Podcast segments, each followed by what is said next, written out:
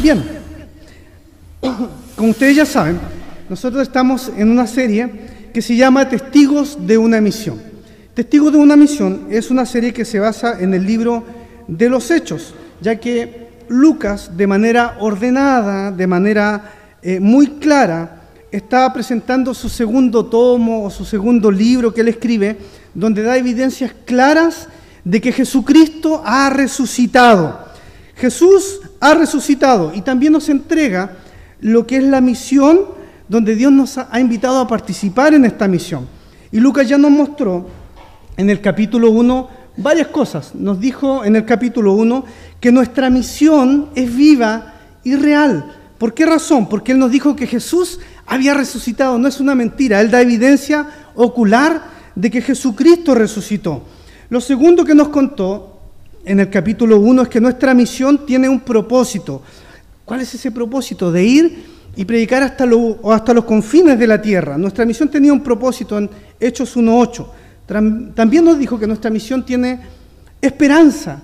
No sé si recuerdan cuando el presbítero Juan predicó que nos reenfocaba para que no estuviéramos mirando hacia arriba, sino que ese mismo Cristo, que así como se fue, volvería también por nosotros. Por lo tanto, nos reenfocaba y nos dice que Cristo vuelve. O sea, no, no estamos estáticos. Somos una iglesia que avanza en esperanza. Y también nos habló la semana pasada, licenciado, que nuestra misión se nutre de la unidad de la iglesia, se nutre de la oración y se nutre de la confianza en la palabra de Dios cuando escuchamos eh, que los discípulos elegían a, un sucesor de Judas, que era Matías. Y eh, el día de hoy vamos a analizar el texto de Hechos capítulo 2. Así que le invito a que usted busque en su Biblia Hechos, capítulo 2, que va a ser donde va a estar el sermón el día de hoy. Hechos, capítulo 2, que es un texto bastante controversial muchas veces, ya que la mayoría de la gente ha centrado su mirada em, en la sobrenaturalidad de este texto, la llegada de Pentecostés, y no en la esencia y el propósito del mensaje de Hechos 2, del 1 al 13. Ellos nos muestra un punto que es crucial para la vida de la iglesia, el cumplimiento de la promesa del Espíritu Santo, que va a ser el motor de la iglesia neotestamentaria. Esto lo había profetizado Joel aproximadamente 750 años antes y lo había dicho, y vamos a ver en el capítulo 12, las predicaciones más adelante, que Pedro va a retomar este, esta profecía de Joel, diciendo, esto lo dicho por el profeta Joel, que lo había dicho, como le digo, 750 años antes más o menos. Juan Bautista también había hablado de que iba a venir eh, esta promesa o este bautismo del Espíritu Santo. Él en Mateo dice que él iba a bautizar con agua para arrepentimiento, pero vendría otro superior a él, superior a Juan en Bautista, que bautizaría con Espíritu Santo. Y el mismo Hechos Lucas ya lo dijo en el capítulo 1, tomando las palabras de Juan Bautista, diciendo que dentro de pocos días ustedes van a ser bautizados con el Espíritu Santo. Entonces, ese es el texto que vamos a leer, un momento crucial, irrelevante, no irrelevante, sino relevante. Hechos capítulo 2, del 1 al 13. Siga conmigo la lectura. Dice, cuando llegó el día de Pentecostés, estaban todos juntos en el mismo lugar. De repente vino del cielo un ruido como el de una violenta ráfaga de viento y llenó toda la casa donde estaban reunidos. Se les aparecieron entonces unas lenguas como de fuego que se repartieron y se posaron sobre cada uno de ellos. Todos fueron llenos de qué cosa? Del Espíritu Santo. Y comenzaron a hablar en diferentes lenguas, según el Espíritu les concedía expresarse. Estaban de visita en Jerusalén judíos piadosos procedentes de todas las naciones de la tierra. ¿De dónde venían? De todas las naciones de la tierra. Al oír aquel bullicio, se agolparon y quedaron todos pasmados, porque cada uno les escuchaba hablar en su propio idioma. Desconcertados y maravillados, decían, ¿no son galileos todos estos que están hablando? ¿Cómo es que cada uno de nosotros los oye hablar en su lengua materna? Pardos, medos y elamitas, habitantes de Mesopotamia, de Judea y de, y de Capadocia, del Ponto y de Asia, de Frigia y de Panfilia, de Egipto y de las regiones de Libia, cercanas a Sirene, visitantes llegados de Roma, judíos y prosélitos, cretenses y árabes. Todos por igual los oímos proclamar en nuestra propia lengua las maravillas de Dios. Desconcertados y perplejos, se preguntaban, ¿qué quiere decir esto? Otros se burlaban y decían, lo que pasa es que están borrachos. Dos posiciones. Uno decían, ¿qué pasaba? Y otros decían, están borrachos. Si bien eh, no podemos ver nosotros la persona del Espíritu Santo, la llegada del Espíritu Santo no pasaría desapercibida para nada. Y esto es interesante porque cada evento importante en la Escritura eh, ha tenido elementos sobrenaturales. Por ejemplo, cuando Israel fue sacado de Egipto, hubieron cosas sorprendentes y sobrenaturales. Cuando Dios entregó las tablas de la ley en el monte Sinaí, también ocurrieron cosas sobrenaturales. De hecho, hay mucha similitud con lo que ocurre aquí. Hubieron relámpagos, hubieron truenos, hubo viento, hubo fuego, porque marcaron en la historia de la vida, ¿no es cierto? Un evento que fue único e irrepetible. Eso es lo que ocurre en esta escena también. Un evento que fue único y que fue irrepetible, y es la llegada del Espíritu Santo. Y ese evento para nada podía pasar desapercibido en, la escritura. No podía pasar inadvertido. Su llegada no significa que antes no estuvo el Espíritu Santo. Por el contrario, siempre ha estado. Génesis dice que el Espíritu de Dios se movía sobre la faz de las aguas. Hemos visto al Espíritu Santo en la generación post-adámica también, con el creyente Noé, con Abraham, con Isaac, fortaleciendo a Jacob, con los profetas que fueron llenos del Espíritu Santo para hablar al pueblo de Israel. Lo vimos en el tiempo de Jesús con Elizabeth, con el propio Juan Bautista en el vientre de su madre siendo lleno del Espíritu Santo, con Zacarías quien profetizó cuando vio a Jesucristo, hombres llenos del Espíritu Santo. De alguna manera toda esta gente del Antiguo Testamento, o antes de que Jesucristo se manifestara, vivieron una experiencia pre-pentecostés. La diferencia está que hoy día, en este texto que leímos, eh, el Espíritu Santo ya no pasaría a ocupar el lugar sobre personas determinadas, sino que estaría no delimitado a un templo o a una persona, sino sería el motor y la vida de cada creyente que compone la iglesia de Jesucristo. Y esa es la llegada del Espíritu Santo. Y hoy día yo quisiera compartir con ustedes tres puntos eh, con respecto a este texto. Y es el espíritu de unidad y misión. El espíritu de unidad y misión tiene una razón, tiene un propósito y tiene oposición. Esos tres puntos quisiera yo desarrollar hoy día y que usted se fuera con esta idea, que en este texto nosotros vamos a ver la razón, vamos a ver un propósito y vamos a ver la oposición. ¿Por qué decimos que el espíritu de unidad y misión tiene una razón, que va a ser el primer punto? Y quisiera desarrollarlo con tres o cuatro ideas. ¿Por qué es una razón? Tiene una razón. Vamos a leer el texto. Dice, cuando llegó el día de Pentecostés, estaban todos juntos, si usted sigue conmigo la lectura en el verso 1, en el mismo lugar, verso 2, de repente vino del cielo un ruido como el de una violenta ráfaga de viento y llenó toda la casa donde estaban reunidos. Se les aparecieron entonces unas lenguas como de fuego que se repartieron y se posaron sobre cada uno de ellos. Todos fueron llenos del Espíritu Santo y comenzaron a hablar en diferentes lenguas según el Espíritu les concedía expresarse. Qué interesante, esto tiene una razón.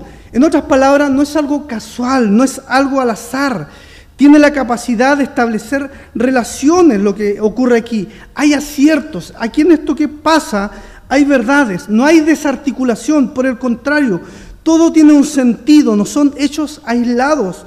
Todo lo que vemos en este pasaje tiene una razón de ser. Y la primera razón es que no podía ser en otro momento que no fuera Pentecostés. Versículo 1.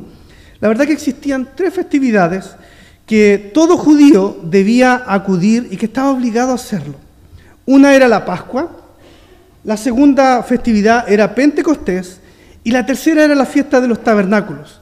Y Pentecostés en particular se celebraba 50 días después de que ellos conmemoraban, ¿no es cierto?, la Pascua, que era este momento donde ellos fueron liberados de la esclavitud que tenían en Egipto. Cuando pasaron el Mar Rojo, 50 días más tarde, ellos se encontrarían con el Yahvé, con el Señor, en el monte Sinaí, donde Dios les entregaría las tablas de la ley, el pacto de Dios e Israel, esta ley mosaica. Si bien Pentecostés inicialmente tenía una característica más, eh, eh, ¿cómo se llama esto? Eh, cuando se da gracias por el tema del trigo y todas esas cosas, lo que leía en el texto anterior, Pentecostés después se transformó en lo que fue la ley mosaica, este pacto, esta renovación de Dios con Israel. Ellos salen de Egipto, pero después, 50 días más tarde, viene la ley mosaica. Y Pentecostés era ese instante donde se celebraba esto. Por lo tanto, no podía ser en otro momento que no fuera Pentecostés. El Espíritu Santo se transformaría en ese momento en el sello de este nuevo pacto que Dios haría con su iglesia. Si bien Jesucristo transformó la Pascua en esta liberación del mundo, del pecado y del diablo, 50 días más tarde el Señor transformaría a través de la llegada del Espíritu Santo en la renovación del pacto, esta liberación también de la esclavitud. Por lo tanto, en la mente del judío, Pentecostés tenía un significado relevante e importante. Por eso, Pentecostés y la llegada del Espíritu Santo tenía que ser en ese momento, tenía una razón.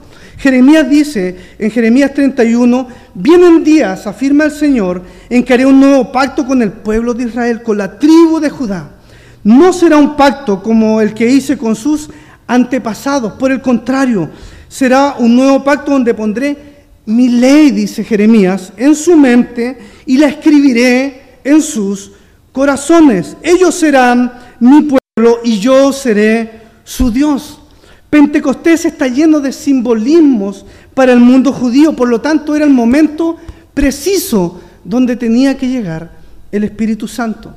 Por eso entendemos como primer punto que Pentecostés tiene una razón, no es algo al azar, no es algo que no, no tiene sentido, no es algo desarticulado. Por el contrario, la llegada del Espíritu Santo en ese día debía ser en Pentecostés, porque tenía una razón. El segundo punto que quisiera compartir con ustedes es que tiene una razón porque tenía que ser majestuoso. Si usted va conmigo al verso número 2, ¿Cómo es el evento? El evento es ruidoso. Dice el texto, vino del cielo un ruido como el de una violenta ráfaga de viento que llenó la casa. Mire qué interesante. Esto no fue algo, algo que se le ocurrió a algunas personas o que lo vieron algunos. Esto fue eh, con harta chaya, podríamos decirlo así. ¿Por qué razón? Si usted lee más adelante, se va a dar cuenta que la gente quedó pasmada con lo que estaba sucediendo.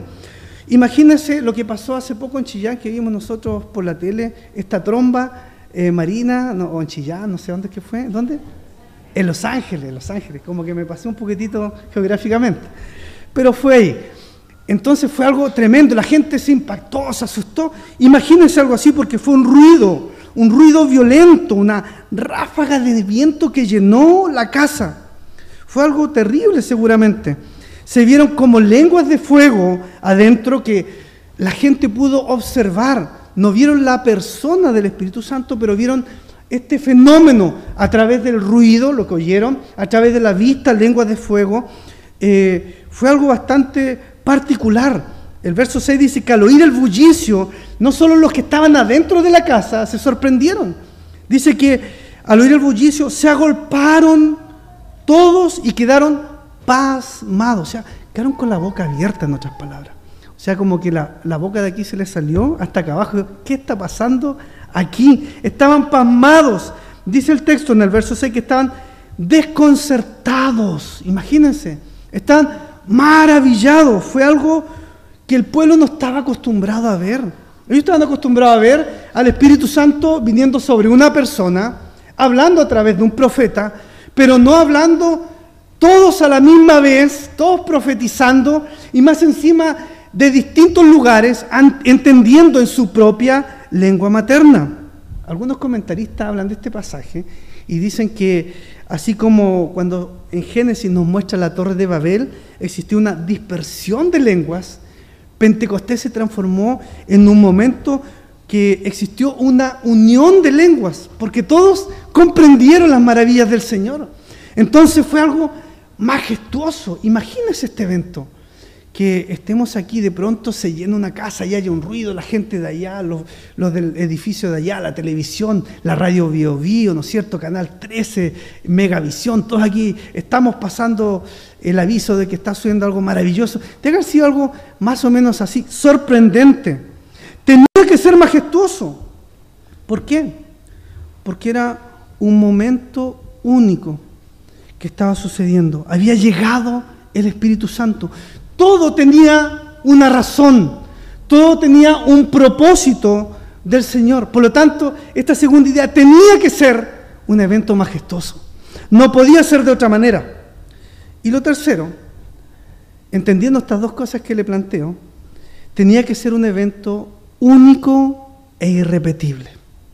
Por eso cuando nosotros entendemos las razones de la llegada del Espíritu Santo y los, planteamientos que le hice recién, y uno entiende que es un evento único e irrepetible, las lenguas en Pentecostés no se transforman en una norma para recibir el Espíritu Santo, para nada. Porque las lenguas en Pentecostés no son lo relevante. Lo relevante es la llegada del Espíritu Santo. Y eso uno lo puede visualizar a través de todo el libro de Hechos, porque en Hechos solamente aparece tres veces las lenguas. Una es en este evento, la segunda en Cesarea, en el capítulo 10, en la casa de Cornelio, y la tercera vez en Éfeso, cuando Pablo impone las manos sobre unos discípulos. Son las únicas tres veces que aparecen las lenguas en el libro de Hechos. Y la cuarta vez es en el libro de Primera de Corintios, capítulo 12 al 14, y es para tratar un problema que divide a la iglesia y no que la une. Por lo tanto, así nosotros entendemos que Pentecostés es un evento que es único e irrepetible. La llegada del Espíritu Santo forma un escenario de enorme trascendencia en la historia y la vida de la iglesia. La resurrección de Cristo va acompañada 50 días más tarde de la promesa de Pentecostés, de la promesa del nuevo pacto. Así como para Israel fueron las tablas de la ley en el monte Sinaí, Pentecostés es la promesa del nuevo pacto para nosotros y para la vida de la iglesia. La llegada del Espíritu Santo no fue al azar, fue trascendental. El Espíritu Santo y su llegada tiene una razón. Y esto tiene un punto de aplicación, hermanos, porque no nos vamos a quedar solamente en la idea. ¿Cuál es la aplicación práctica para nosotros entendiendo que Pentecostés tiene una razón. Y lo primero que yo quisiera compartir de una manera práctica hoy día, Pentecostés nos ha abierto la puerta para que tengamos una experiencia con Dios de manera íntima y personal. Una experiencia con Dios de manera íntima y personal. No es para algunos creyentes, es para todo creyente. Por lo tanto, este evento de Pentecostés a ti te debe invitar, te debe hacer comprender que se te abren las puertas a tener una experiencia personal con el Señor. Gálatas capítulo 4 dice, pero cuando se cumplió el plazo, Dios envió a su Hijo nacido de mujer, nacido bajo la ley, para rescatar a los que estaban bajo la ley, a fin de que fuéramos adoptados como hijos. Por lo, por lo tanto, ustedes ya son hijos y Dios ha enviado a nuestros corazones el Espíritu de su Hijo, el Espíritu Santo que clama, Abba Padre. Qué tremendo es eso. Porque Pentecostés te abrió la puerta a una experiencia con Dios. Cuando tú no quieres avanzar, cuando tú no quieres seguir, cuando tu fe decae, el Espíritu Santo de Dios está ahí para decir, Abba Padre. Cuando tú dices y te cuestionas, ¿será real este Evangelio? El Espíritu Santo está ahí como una experiencia contigo para decirte, esto es real, Jesucristo resucitó, Jesucristo está vivo. Y el Espíritu Santo clama por ti, diciendo, Abba Padre.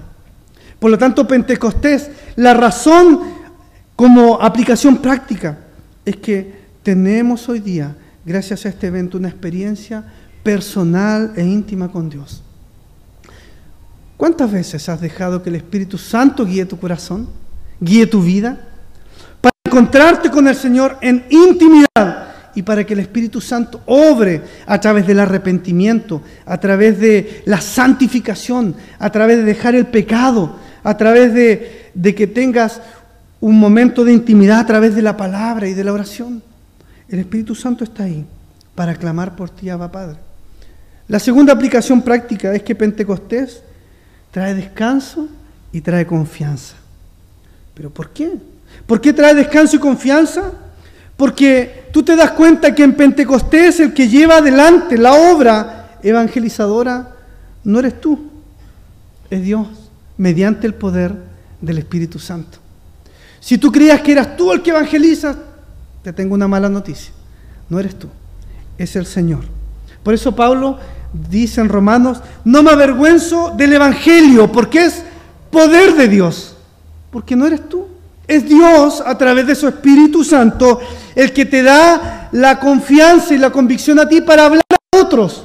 Y más encima es el Espíritu Santo el que obra que el que está afuera para que entienda el mensaje y venga a Cristo. Cuando tú entiendes esto, Pentecostés y este texto que leemos trae descanso y trae confianza para tu vida. Hay una aplicación práctica, porque no nos podemos quedar en el hecho. Debemos pensar cómo Pentecostés hoy día aviva nuestras vidas. Primero, para tener una experiencia con el Señor. Y segundo, para traernos descanso y confianza ¿Qué es lo que debes hacer? Predica el Evangelio. ¿Qué debo hacer? Predica el Evangelio. Tienes al Espíritu Santo, quien puede obrar a través de tu vida. El segundo punto que quisiera compartir con usted con respecto a este texto es que el espíritu de unidad y de misión tiene un propósito, que es lo segundo que les hablaba. Vaya conmigo al texto del versículo 5 al versículo 12. Leamos juntos. Estaban de visita en Jerusalén judíos piadosos, procedentes de todas las naciones. Al oír el bullicio se agolparon y quedaron todos pasmados, como decíamos antes, con la boca abierta, porque cada uno los escuchaba hablar en su propio idioma. Eh, desconcertados y maravillados decían, decían, ¿no son galileos todos estos que están hablando? ¿Cómo es que nosotros los oímos hablar en nuestra lengua materna, pardos, medos, elamitas, mesopotámicos, de Judea, de Capadocia, del Ponto, de Asia, verso 10, de Frigia, de Panfilia, de Egipto, de regiones del Líbano, de Sirene, visitantes de Roma, judíos, prosélitos, cretenses, árabes. Era todo el mundo conocido hasta ese momento. Todos por igual los oímos proclamar en nuestra propia lengua las maravillas de Dios. Verso 12. Desconcertados y perplejos se preguntaban, ¿Qué quiere decir esto? El Espíritu de Unidad y Misión, el Espíritu Santo, tiene un propósito. ¿Cuál es el propósito que vemos en Pentecostés? Yo le puse hartos propósitos que están ahí. Lo primero, cumplir el mandato. ¿Por qué? Porque había gente presente de todas las naciones. De manera práctica, aquí se está cumpliendo eh, Hechos capítulo 1, 8. Y de predicar el Evangelio en Judea, en Samaria y hasta lo último de la tierra. Cumplir el mandato. El Espíritu Santo nos está mostrando como propósito que sí se puede cumplir el mandato a todas las naciones. Se mostró ahí todas las naciones. Era un momento magistral. Él estaba testificando hasta lo último de la tierra. Cualquiera podría decir, pero eso es coincidencia. No, Para nada es coincidencia. Esto estaba provisto anticipadamente por Dios. Y eso es genial.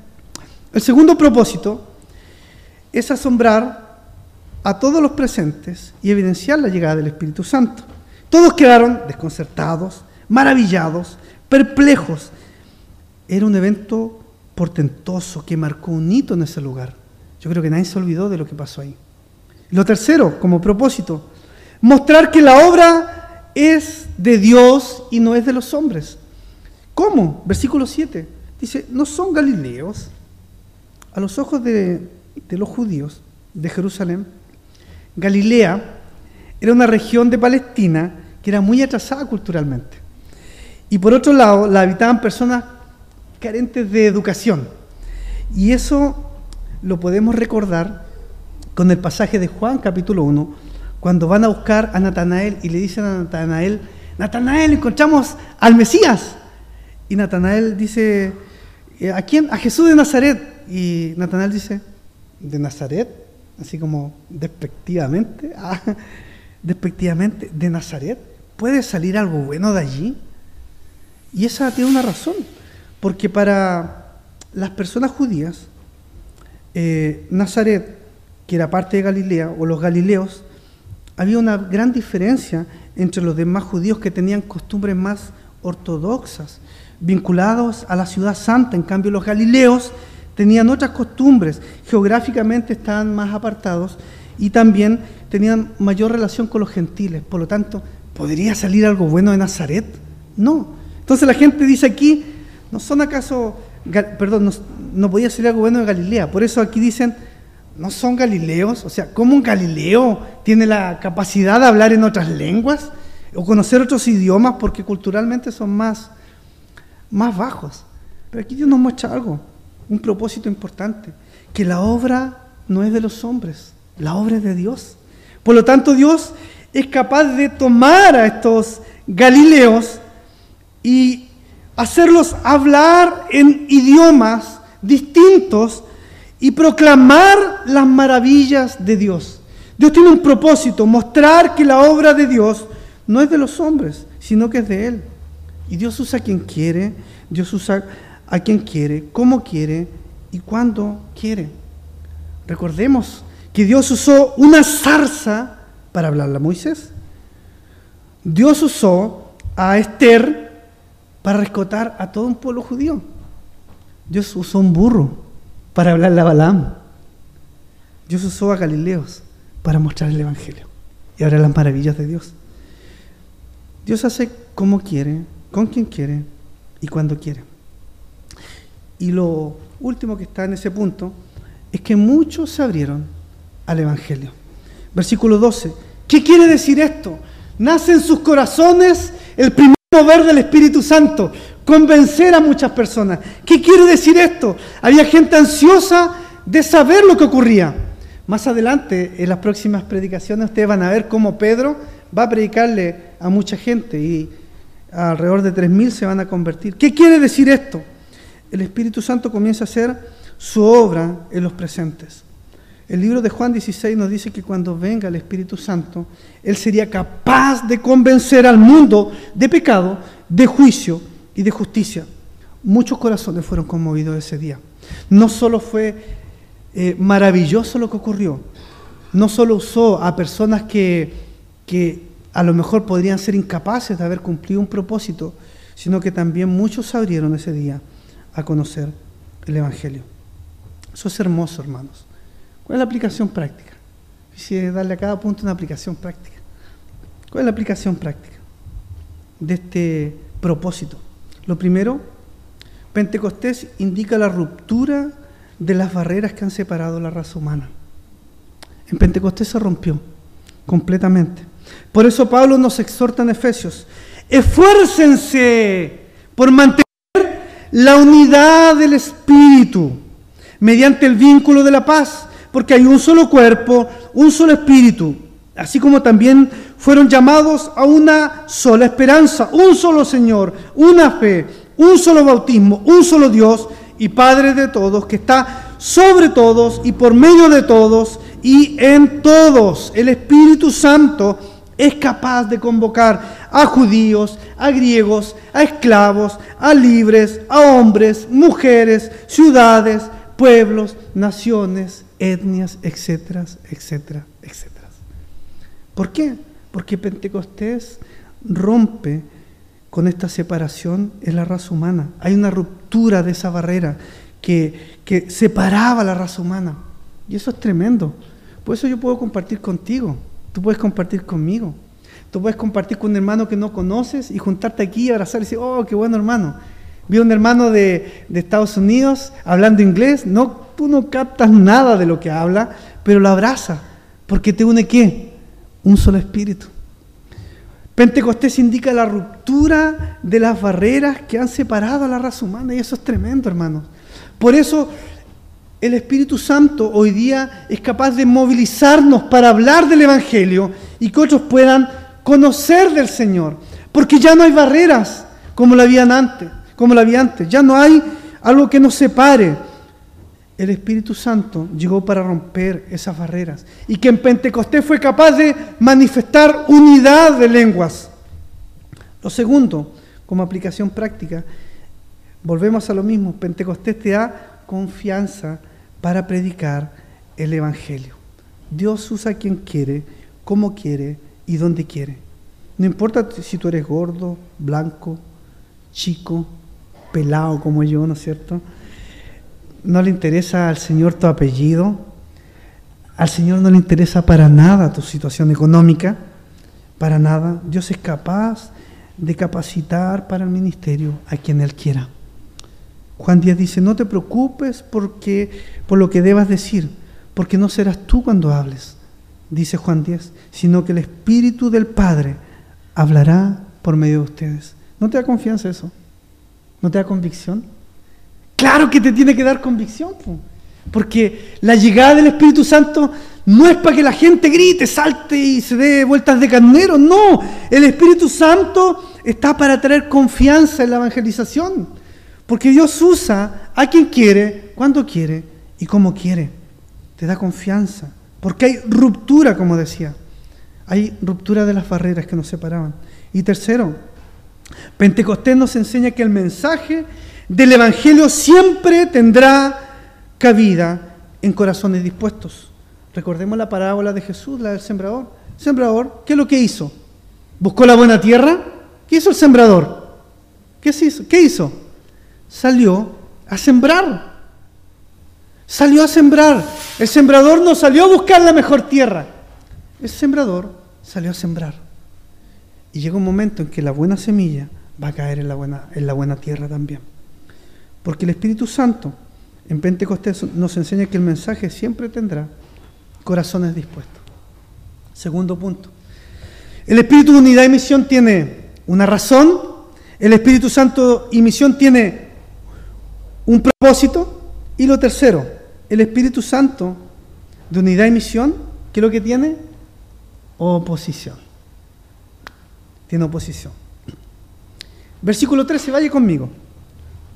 Dice, otros se burlaban y decían, lo que pasa es que estos están borrachos.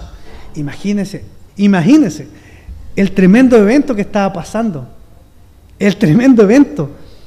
Un tornado eh, la casa se llenaba, la gente estaba escuchando el mensaje en su propio idioma, la gente estaba sorprendida de las maravillas de Dios, gente con la boca abierta, gente pasmada, gente impresionada, y otros decían, no, están borrachos.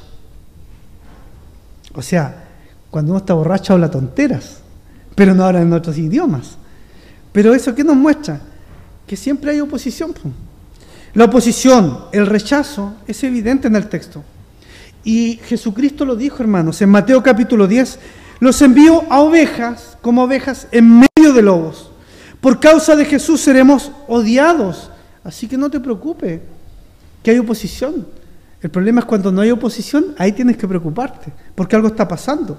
Apocalipsis capítulo 12, de una manera muy gráfica, nos muestra que la iglesia va a tener oposición cuando dice que la mujer que representa a la iglesia en, Apocalipsis 12, huye al desierto para, para que Dios la pueda sustentar por 1270 y tantos días, que para nosotros, como presbiterianos, entendemos que es entre la venida de Cristo, ¿no es cierto?, su primera venida, la ascensión de Cristo, y la segunda venida. Este periodo Dios sustenta a la iglesia. ¿Por qué? Porque tenemos oposición. Jesús tuvo oposición. Jesús tuvo rechazo. Recuerden a Marcos capítulo 3 cuando eh, los personajes de allí le atribuyeron los milagros a Jesús al poder de Belcebú. ¿Cómo? Aquí el texto, como vemos, atribuye la experiencia del Espíritu Santo al vino, a pesar de las evidencias. Y Jesús en sus parábolas, como les digo, siempre presentó la oposición. Siempre ha existido la oposición, siempre existe la oposición y siempre va a existir la oposición o la persecución. En el Antiguo Testamento todos los profetas tuvieron persecución y oposición. El rechazo es un tema que es constante en el libro de Hechos. No sé si usted se ha dado el tiempo de leer en esta serie el libro de Hechos, pero usted va a encontrar la oposición siempre en el libro de Hechos. Existe una relación recíproca entre oposición y crecimiento. Por un lado, la oposición trae crecimiento y el crecimiento genera oposición. Hay una relación recíproca y que la va a ver en todo el libro de Hechos. Por ejemplo, Hechos capítulo 2, eh, 3.000 personas se agregaron al Evangelio. Crecimiento. capítulo 4 de Hechos, la membresía creció a 5.000. Crecimiento. Pero el capítulo 5 muestra oposición, el arresto y los azotes de Pedro y Juan. Oposición. Capítulo 6, muchos sacerdotes judíos creyeron en el Evangelio, crecimiento. Pero el capítulo 7 habla del martirio de Esteban cuando fue apedreado, oposición. Pero esa oposición trajo también que muchos siguieran agregándose al conocimiento del Evangelio. Pero el capítulo 8 nos va a mostrar la persecución y la dispersión, oposición. Y ahí seguimos, oposición, crecimiento, oposición, crecimiento, porque es algo recíproco. Siempre vamos a tener rechazo, siempre vamos a tener oposición. Tú puedes hablar en una mesa con tus amigos de fútbol y no va a pasar nada. Tú puedes hablar en una mesa de política y te vas a calorar y no va a pasar nada. Pero si tú hablas de evangelio, te aseguro que vas a tener problemas. Te aseguro que vas a tener problemas. ¿Cómo estos personajes bíblicos fueron capaces de avanzar a pesar de la oposición? Incluso dar su vida por el Evangelio a pesar de la oposición. Ellos tenían la promesa del Espíritu Santo. Y eso es tremendo.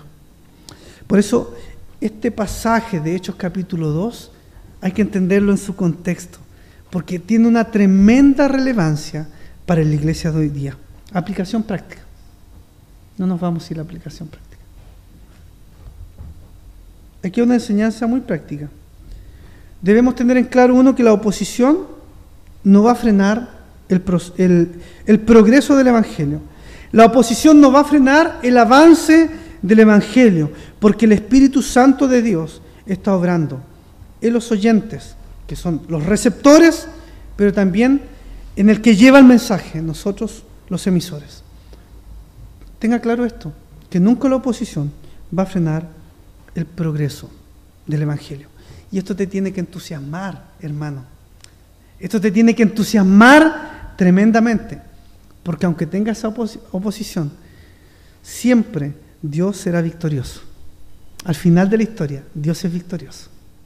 Y tienes el Espíritu Santo para que te lleve a Hechos capítulo 2 del 1 al 13, para que seas revitalizado para entender que la oposición no va a frenar el avance del Evangelio.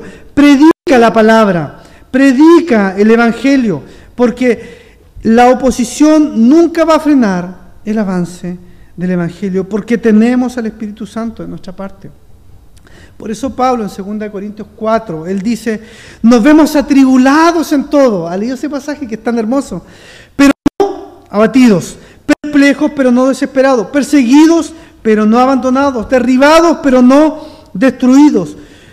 Con ese mismo espíritu de fe también nosotros creemos y por eso hablamos, pues sabemos que aquel que resucitó al Señor Jesús nos resucitará también a nosotros con Él y nos llevará junto con ustedes a su presencia.